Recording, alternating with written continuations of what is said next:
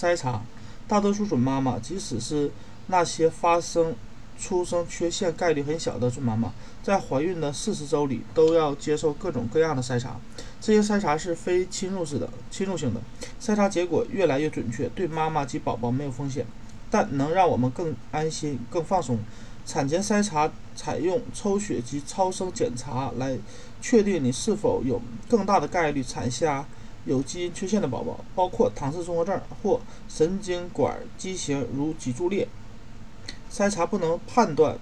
出这些情况，只有侵入性检查才能才可以。他们可以确定胎儿受影响的概率，准确度达到了百分之八十到九十九。你需要了解以下这些检查：无创产前基因检测，孕九周后进行。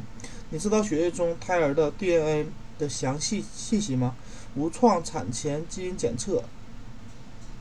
（NIPT 或 NIPS） 只需在孕九周后通过简单的血液筛查就可以分析 DNA，也叫做胎儿游离 DNA 或 cfDNA，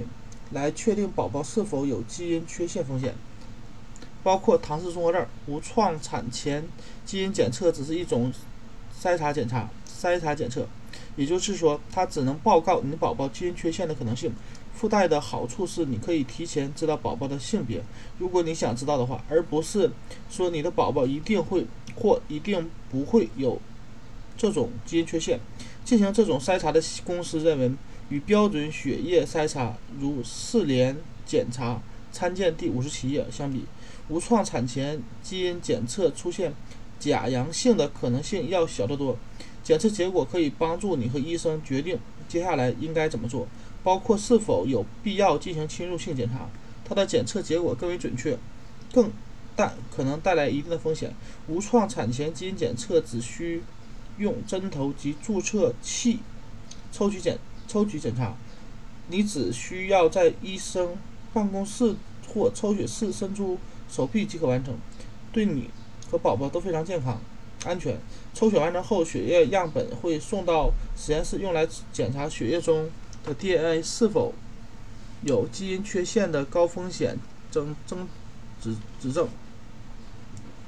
无创产前基因检测的结果出来，医生会结合孕早期的超声结果或颈部透明带筛查（见参见下文）结果来判断是否要进一步检查。如果检查结果是阳性，医生会建议你做羊穿羊膜穿刺术（参见第六十页）或绒毛活检（参见第五十九页）来进一步确定结果，或检查无创前产前基因检测发现不了的其他问题，如神经管缺陷。无创产前基因检测技术比较新，目前还没有得到美国食品药品监管啊监监督管理局认可。现阶段。美国妇产科医师学会建议，只有宝宝染色啊患染色体异常风险较高的孕妇，如如果三十五岁以上的孕妇有基因缺陷而分娩史或基因缺陷家族史的孕妇，才需要做无创产前基因检测。低风险孕妇不需要无创产前无创产前基因检测，也不适用于多胎孕妇或通过卵子。捐献怀孕的孕妇，颈部透明带筛查，孕十到十三周进行。颈部透明带筛查，一种专业的超声检查，可以让宝让让你了解宝宝是否有大概率患上染色体疾病，如唐氏综合症。不过它不是侵入性筛检查，不能确定你的宝宝有无基因异常，只提供一些数据。告诉你这种基因异常的可能性，有了这些数据，你和医生就能解决决定是否要进行下一步的侵入性检查，如羊膜穿刺术或绒毛活检。那么颈部透明带筛查到底有什么用呢？到底是什么？到底到底筛查什么呢？宝宝颈部后方有一块组织，是一块不太透明的地方，叫做颈部褶皱。透明啊，颈部透明带检筛查就是检查这个地方。专家发现这块地方存在一些液体，液体面积增厚的宝宝有基因异常的可能性更大。这类基因异常包括唐氏综合症。除了人体正常的二十三对染色体外，多了一条二十一号染色体。十八染色啊三体综合症多了一条十八号染色体及十三三体综合症多了一条十三号染色体。颈部透明带筛查只能在怀孕十到十三周，通过高灵敏超声仪器进行。通过这个时期，颈部透明带组织就会变厚，不再呈半透明，筛查结果就不可靠。高灵敏超声仪器和标准的超声仪器不一样安全，在对准宝宝颈部褶皱通过仪器显示测评测评后测评的厚度之前，超声检测人员会检。测量宝宝大小以确定孕孕周，随后这些数据以及孕妇年龄和胎儿孕周会计入会被计入公式中，计算出宝宝染色体异常的概率。颈部透明带筛查属于孕早期产前常规检查，建议所有孕妇都做。需要注意的是，虽然说这筛查已非常普遍。但仍有一些地方地区不不一定有筛查需要的仪器、技术人员及相关的筛查操作技术。由于胎儿颈部透明带厚度数值增高，通常与心脏发生发育缺陷有关，医生通常会建议测量数值较高的孕妇在孕二十周左右做胎儿超声心电图检查来测查心脏缺陷。颈部透明带厚度越增值高，也会轻微增加早产的风险。如果测量数据较高的话，应密切注意自己的情况。联合筛查，孕十一到十四周进行。颈部透明带筛查结果的准确率为百分之七十到百分之七十五，这意味着有百分之二十五到百分之三十患有唐氏综合症宝宝没有被筛查出来。因此，医生可能会建议你做联合筛查，即把颈部透明带筛查的超声结果和一次。一两次抽血检查结合起来，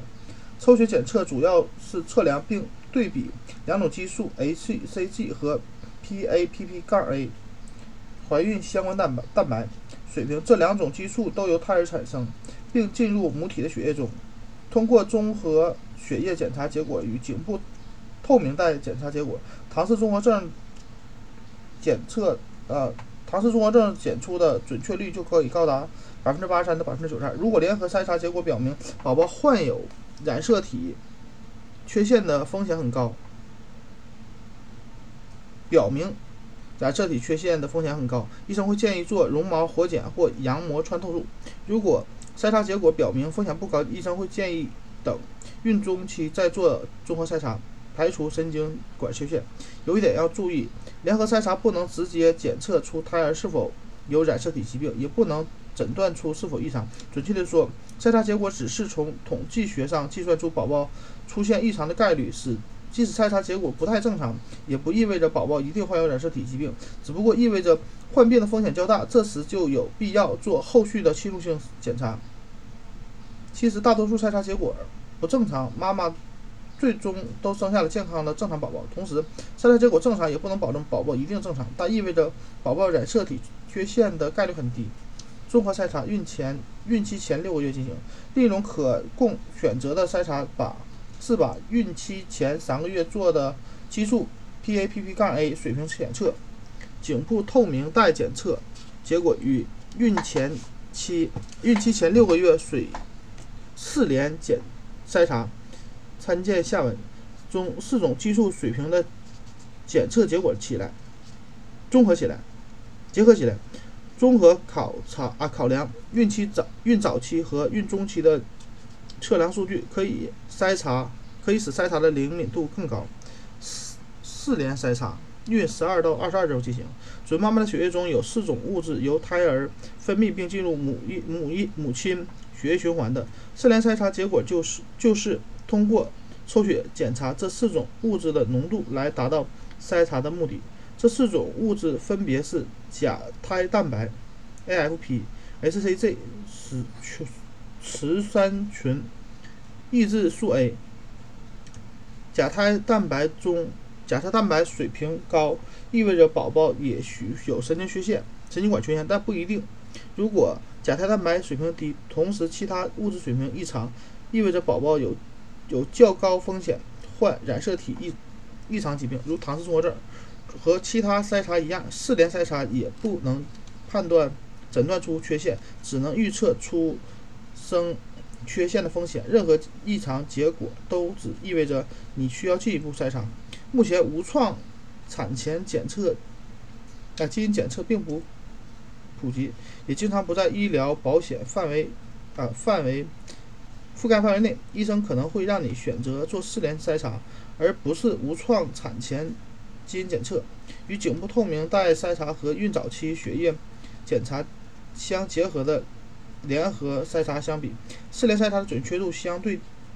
低。医生通常建议已到孕中期的孕妇做个这个筛查。当检测结果异常时，四联筛查能较准确地检测出患病的风险概率。它能预测约百分之八十五的神经管缺陷，近百分之八十的唐氏综合症，百分之八十的染色体十八。三种三体综合症。然而，单做四联筛查假阳性率很高，每五十位四联筛查结果阳性的女性，仅有一两个最终会生下有缺陷的宝宝。在其他女性中，进一步检测表明未并并未检出异常。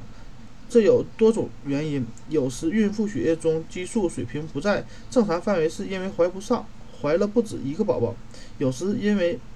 预产期有误，胎儿比预估的大或小，有时啊也有时是因为检测结果有误或出错。如果你只怀了一个宝宝，超声检测